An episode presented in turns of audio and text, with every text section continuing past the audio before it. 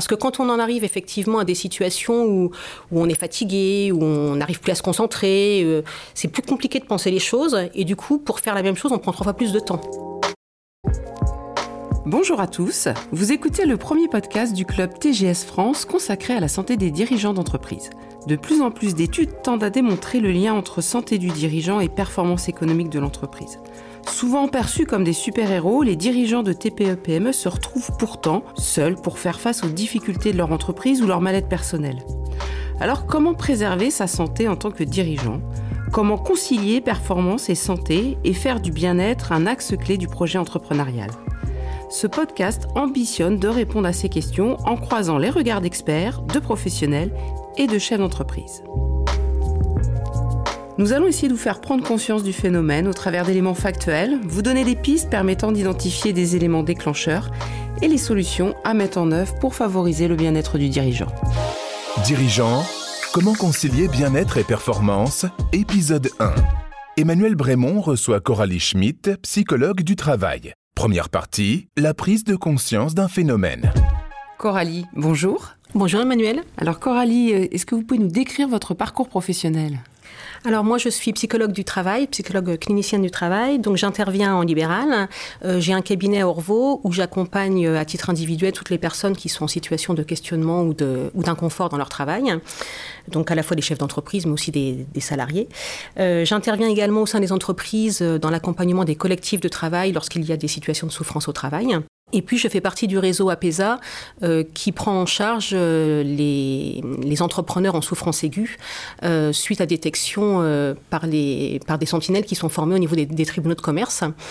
Donc, des personnes, des, chefs d'entreprise qui sont en général en situation de redressement judiciaire, enfin en tout cas dans les entreprises vont pas très bien. donc ça, c'est mon activité, on va dire, rémunérée. Et je suis également investie bénévolement au sein d'associations qui sont aussi en lien avec les dirigeants. Donc 60 000 rebonds qui accompagnent au rebond euh, les chefs d'entreprise qui ont connu une liquidation judiciaire, donc qui les accompagnent pour euh, repartir sur un projet professionnel, salariat ou euh, entrepreneuriat. Et puis euh, Inspire, qui est une association qui a pour vocation de sensibiliser les dirigeants euh, et l'écosystème qui gravite autour des dirigeants sur l'importance de prendre en compte la santé du dirigeant comme un capital, enfin pas comme un capital, mais comme un actif faisant partie intégrante de, l'entreprise et qui donne aussi des outils et qui propose des, thématiques en fait pour aider les dirigeants dans cette, dans cette démarche de prise en charge et de, et de prendre soin de leur santé. Qu'est-ce qui, dans votre parcours, vous a amené à vous intéresser à ce sujet? Il y a une dizaine d'années, enfin il y a 20 ans, je m'étais lancée moi-même dans l'entrepreneuriat.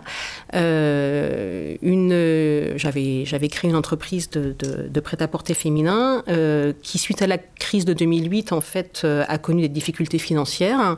Et mm, donc mon entreprise a commencé, on va dire, à, avoir une santé défaillante. Moi, j'ai essayé de m'accrocher, mais du coup, j'ai aussi eu en, parallèle des choses personnelles à gérer avec le décès de mes parents, enfin en tout cas des, choses un petit peu compliquées. Et ce qui fait que la santé de mon entreprise et ma santé ont glissé toutes les deux vers le, vers le fond euh, parallèlement. Et ça s'est fini par une liquidation judiciaire. Et pour moi, par un burn-out. Et c'est suite à cette, euh, à, cette expérience finalement que j'ai décidé de me réorienter complètement et de m'intéresser au sujet et que je me suis lancée finalement dans une reprise d'études pour pouvoir euh, euh, m'occuper euh, du coup des dirigeants et apporter aussi des clés de lecture et des clés de, enfin des accompagnements. Que nous disent les, études autour de ce sujet finalement? C'est un phénomène qui, qui grandit euh, Qu'est-ce qu'on constate? Alors qui grandit, je, ne sais pas si ça grandit, en tout cas c'est un phénomène auquel on s'est assez peu intéressé par le passé et sur lequel on, porte aujourd'hui un regard un peu plus aiguisé. Donc du coup on, a, on, peut avoir l'impression que c'est un phénomène qui, qui s'amplifie. Euh, néanmoins, euh, ça, a toujours existé, sauf qu'avant c'était pas un sujet.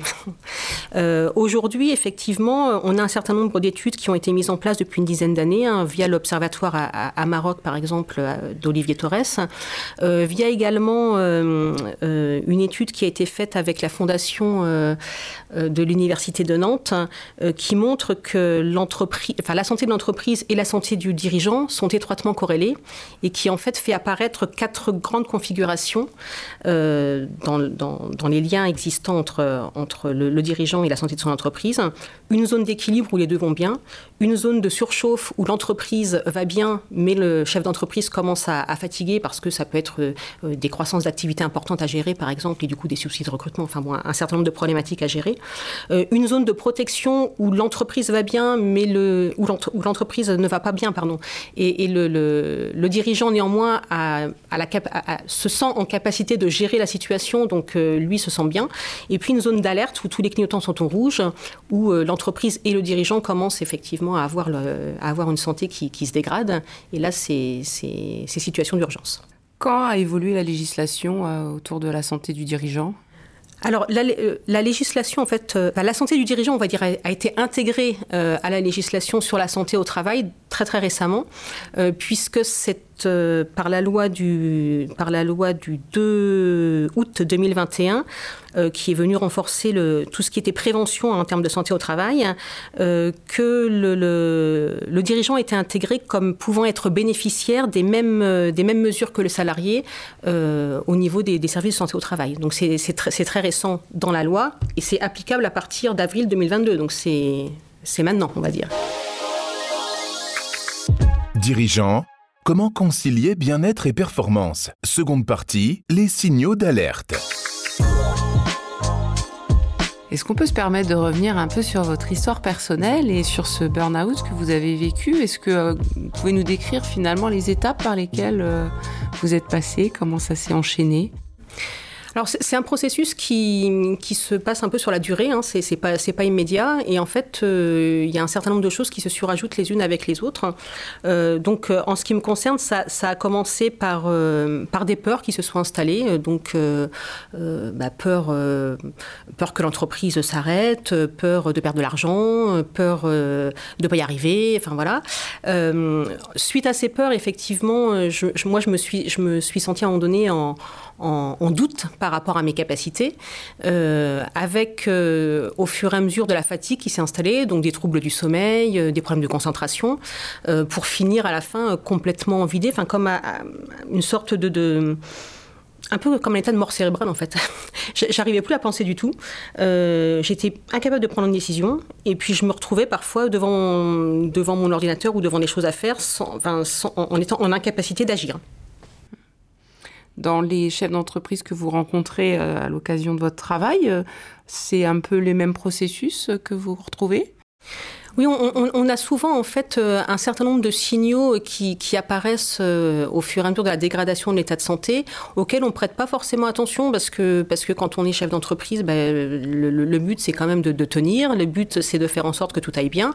Et puis on est habitué à ça. Et puis, et puis je pense qu'on est un peu dans le déni aussi parfois de, de, la vulnérabilité ou en tout cas des, des du fait qu'on peut, qu'on peut ne pas y arriver. Et puis, et puis je pense que c'est aussi important d'être un minimum dans ce déni parce que sinon on va pas on va pas devenir chef d'entreprise. il faut il faut, faut qu'on ait qu'on ait quand même il faut être un peu fou hein, parfois pour, être chef d'entreprise. Euh, après euh, les, les, les, symptômes en fait qui peuvent qui peuvent s'observer c'est ça peut être aussi des, des, situations de tension musculaire, vous des, le mal de dos, les mal de euh, les, cervicales, enfin tout, tout, un tas de choses qui, qui montrent qu'on est qu'on est en, tension. les problèmes d'appétit aussi. Hein. Soit soit on a envie de plus manger ou soit on a au contraire on, on n'arrive plus, on plus à, s'alimenter correctement. Euh, des problèmes d'alcool parfois qui peuvent se, qui peuvent se surajouter. Euh, on a besoin effectivement de temps prendre un petit apéro pour décompresser. Et puis euh, un apéro, plus deux apéros, plus trois apéros. Et puis effectivement, il y a, un processus qui, s'installe comme ça. enfin, il y a tout un tas de signaux que l'environnement extérieur peut remarquer. et qui du coup deviennent, deviennent plus graves quand finalement on est dans l'isolement et quand on est seul. Donc ce qui, est important quand on est chef d'entreprise, c'est de jamais rester seul et d'être en capacité d'écouter et d'entendre ce que peuvent vous renvoyer en fait euh, vos interlocuteurs, alors à la fois euh, au niveau professionnel, mais à la fois au niveau personnel, enfin votre, votre environnement familial, amical, euh, toutes les personnes qui gravitent autour de vous en fait. Ça veut dire qu'un dirigeant d'entreprise est un profil plus à risque qu'un salarié? Bah, il est plus, je ne sais pas s'il est plus à risque, mais en tout cas, les facteurs de risque sont différents. Euh, ce qui se passe très souvent, et en particulier sur les petites entreprises, c'est que le dirigeant, il est seul enfin, il est seul à la manœuvre, c'est-à-dire qu'il faut qu'il soit très polyvalent, il faut qu'il gère euh, les côtés, enfin, les, problématiques RH, euh, euh, la communication, le, commercial, enfin voilà, il doit être très polyvalent. Il n'a pas forcément toutes les compétences techniques dans tous les domaines, mais enfin, il faut qu'il y aille quand même. et il n'est pas forcément on ne pense pas forcément à s'entourer en fait des personnes qui peuvent avoir des compétences complémentaires et qui pourraient être des soutiens. Donc, euh, donc en ce sens-là, effectivement, c'est plus à risque parce qu'on peut s'épuiser aussi, parce que ça demande plus d'énergie de faire des choses qu'on maîtrise pas forcément très bien. Euh, ensuite, euh, le, chef d'entreprise, surtout sur les petites structures, est très impliqué financièrement. Donc en fait, la moindre problématique de son entreprise peut se répercuter sur son environnement familial et personnel, et du coup, ça génère une pression, une charge mentale très importante. Dans votre cas personnel, vous avez euh, connu le burn-out. Euh, les dirigeants que vous accompagnez aujourd'hui euh, sont confrontés à quelles autres conséquences? Alors souvent, enfin ceux qui viennent me voir, ils ne sont pas encore dans, dans des situations extrêmes, hein, et donc on, arrive à mettre en, place des choses qui leur permettent de, réagir. mais dans l'absolu, les s'il n'y a pas de prise en charge et si le dirigeant ne met pas en place d'action en fait pour, euh, pour reprendre en fait en main sa santé, euh, ça peut aller jusqu'à des troubles anxieux, donc euh, des personnes qui parfois sont en incapacité de sortir de chez elles. Enfin, ça, peut aller très loin. on peut en arriver à des accidents cardiovasculaires, on peut en, arriver à des infarctus. Enfin, ça, ça, peut aller vraiment sur des choses gravissimes qui mettent en jeu la vie, hein, la vie du dirigeant lui-même, quoi. Et au niveau de votre entreprise, alors quelles ont été les conséquences euh, quand on a un dirigeant qui défaille à un moment donné? Quelles sont les répercussions sur l'entreprise et sur l'équipe? Comment ça s'est passé pour vous? Alors sur l'équipe, on va dire pendant que ma santé se dégradait, je pense que l'équipe n'était pas forcément impactée parce que j'avais une grande capacité à cacher les choses hein, euh, pour justement ne pas inquiéter les équipes, pour faire en sorte que tout le monde reste mobilisé, euh, pour ne pas créer de, situations de, aussi de, personnes qui seraient amenées à partir, par exemple. Hein. Euh, mais néanmoins, le fait que je ne sois plus en capacité de prendre les bonnes décisions et à la fin de prendre des décisions tout court, hein, bah, ça a forcément précipité la la, faillite de l'entreprise parce que forcément, quand il n'y a plus de capitaine à bord, euh, bah, l'entreprise, elle ne fonctionne pas toute seule. Et quand on est effectivement sur une très petite structure, on n'a pas forcément de relais, d'appui. Alors moi, j'avais demandé effectivement quand même euh, l'accompagnement lors de mon redressement judiciaire d'un mandataire judiciaire euh, qui, était là aussi pour m'aider à prendre les décisions. Mais il s'est trouvé que c'était en 2008 où la crise était, était là aussi pour toutes les entreprises. Et le mandataire judiciaire s'est lui-même retrouvé en difficulté de santé. et du coup, ça n'a pas arrangé les choses non plus. Dirigeant, comment concilier bien-être et performance? Troisième partie. Les actions préventives et les dispositifs d'aide aux dirigeants. Suite à cette expérience que vous avez personnellement vécue, est-ce que vous avez mis en place des actions, des rituels pour préserver votre santé? Alors aujourd'hui, d'abord, je suis plus attentive effectivement et je m'écoute un peu plus. Euh, je, m'accorde des moments, des moments soupapes. Hein, donc, euh, dans mon emploi du temps, alors, la gestion du temps, c'est aussi un, élément euh, qui peut être très stressant et, qui peut donner vite le sentiment d'être submergé. Donc, dans mon emploi du temps hebdomadaire, on va dire, moi, j'ai toujours une demi-journée en fait qui est consacrée soit à gérer les urgences, soit à gérer les choses de dernière minute. donc, où il n'y a rien de planifié en fait à l'avance. Et quand ces, temps en fait ne sont pas utilisés pour le travail, je, les utilise pour des, ressources personnelles. Donc, euh, soit les activités ressources qui me sont propres, soit faire du sport. Enfin voilà. Donc, euh, en tout cas, j'ai toujours une demi-journée de, plage par, semaine euh, qui, est consacrée à ça. je fais beaucoup de sport et je sacralise en fait ces moments de, de sport, c'est-à-dire que je fais de l'équitation et de la marche. Et ça, alors une fois dans la semaine et une fois au moins le week-end. Et je, je m'interdis de les, de les squeezer. Euh, j'ai mis aussi en place des groupes de partage avec des pairs. Donc, euh, je, je des pairs en qui j'ai confiance, enfin des, des, personnes en fait qui font le même métier que moi, euh, avec lesquelles je peux échanger à la fois sur euh, ben, nos pratiques, les difficultés qu'on peut rencontrer, euh, les, les, questionnements qu'on peut qu'on peut avoir aussi, et puis aussi sur les, les, ressources que les unes ou les autres peuvent trouver. Donc ça c'est aussi des, des, moments de soutien, on va dire. voilà, c'est essentiellement ce que ce que j'ai mis en place.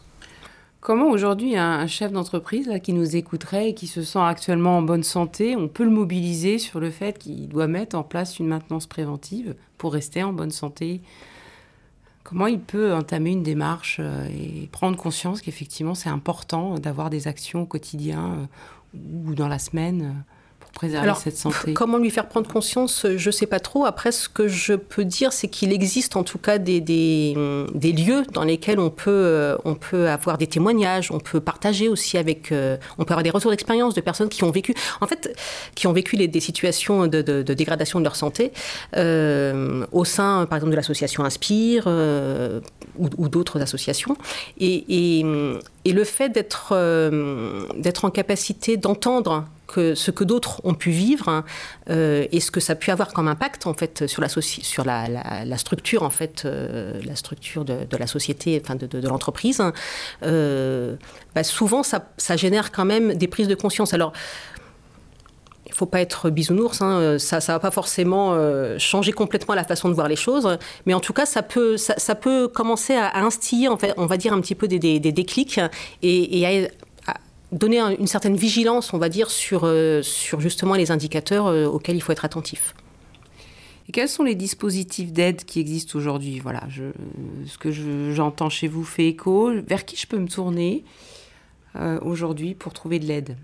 Alors il y, a, il y, a, pas mal de, de, de choses. Hein. Alors il y a, il y a tout, tout d'abord tout ce qui est curatif. Hein. Quand on commence à se sentir un peu, un peu moins bien, on va dire, euh, euh, au même titre que n'importe qui, on peut aller voir son médecin traitant. Euh, c'est quand même la, première des choses. Euh, on peut faire appel à la médecine du travail, puisque maintenant le, dirigeant a la capacité et a le droit, on va dire, de, faire appel à la médecine du travail. On peut faire appel à des psychologues du travail. Et après, on a d'autres, d'autres moyens, enfin d'autres ressources en fait, qui sont mises en place de façon un peu plus ciblée. Pour les agriculteurs, par exemple, il existe un numéro vert qui est mis en place par la, mutu la mutualité sociale agricole hein, pour, pour les, les personnes qui sont en situation de détresse psy psychologique. Euh, pour, euh, euh, pour les personnes qui sont détectées comme étant en souffrance aiguë, donc le dispositif APESA, dont j'ai parlé tout à l'heure. Pour, les, pour les dirigeants qui sont dans des situations de de liquidation judiciaire euh, une association telle que 60 000 rebonds. Donc ça, c'est tout ce qui est curatif, on va dire. Et en prévention, euh, bah, tout ce qui est en fait réseau professionnel, hein, c'est important en fait de s'entourer et de pouvoir être en, partage avec des pairs. Donc euh, s'inscrire dans des, dans des réseaux professionnels, dans des fédérations professionnelles, dans des associations de dirigeants, ce qui permet en fait de partager sur des difficultés, sur des ressources, sur des idées aussi hein, pour, pour, pour surmonter les, les, problématiques. Mettre en place autour, autour de soi des groupes de pairs de confiance avec qui on peut aussi partager. S'appuyer sur les tiers de confiance, les, experts comptables, les avocats, enfin, peuvent être aussi des, des personnes ressources. Euh, et puis après, bah, tout ce qui est, euh, euh, en, termes de, en termes d'activité personnelle, tout ce qui est activité ressources, hein, donc faire du sport, enfin voilà, être, être sur les activités qui, qui permettent de se régénérer, on va dire, et de, et de, d'inspirer. Pour conclure, s'il y avait un conseil prioritaire à, donner aux chefs d'entreprise, ce serait lequel? Ne pas rester seul. Ne pas rester seul, savoir s'entourer, euh, être euh, en capacité de, parler en fait quand on commence à sentir que ça va un peu moins bien, alors pas forcément d'en parler à tout le monde, mais de choisir des interlocuteurs en qui on a confiance, euh, avec qui le fait d'en parler ne présente pas d'enjeux euh, négatifs, euh, pour pouvoir euh, d'abord euh, bah, d'abord se libérer, et puis aussi être dans l'accompagnement, enfin pour pouvoir permettre à ces personnes-là de vous accompagner et de, de, de, vous aider en fait à, à, à prendre pied, et peut-être aussi de, de vous orienter sur des ressources que vous, auxquelles vous n'auriez pas pensé. Merci Coralie pour ce témoignage. Merci à vous. Dans ce premier épisode, donc, on a pu prendre conscience effectivement que la santé du dirigeant était une vraie problématique dont le législateur s'est saisi depuis peu euh, et qu'il est important pour un dirigeant de prendre soin de sa santé, euh, de repérer des changements de comportement qui euh, vont nous alerter sur une déficience future peut-être et surtout prendre conscience que cette santé du dirigeant, elle a un réel impact sur la santé euh, financière, la performance économique de l'entreprise. Nous vous invitons à suivre les prochains épisodes euh, qui vous apporteront euh, divers éclairages autour de la santé du dirigeant et des conséquences sur la performance de l'entreprise. Nous serons amenés à croiser différents regards, à aborder différentes pratiques pour préserver cette santé et cette performance. Si vous avez aimé cet épisode, je vous invite à le partager autour de vous et à le relayer sur les réseaux sociaux. À bientôt! Dirigeant, comment concilier bien-être et performance est un podcast original du club TGS France. Le club TGS France est un club de réflexion, d'échange et de débat pour les entrepreneurs dont la devise est réfléchir, décider, agir. Quatre fois par an, les membres du club se réunissent au cours de conférences pour un temps d'information et d'échange sur des thématiques au cœur des préoccupations des entrepreneurs.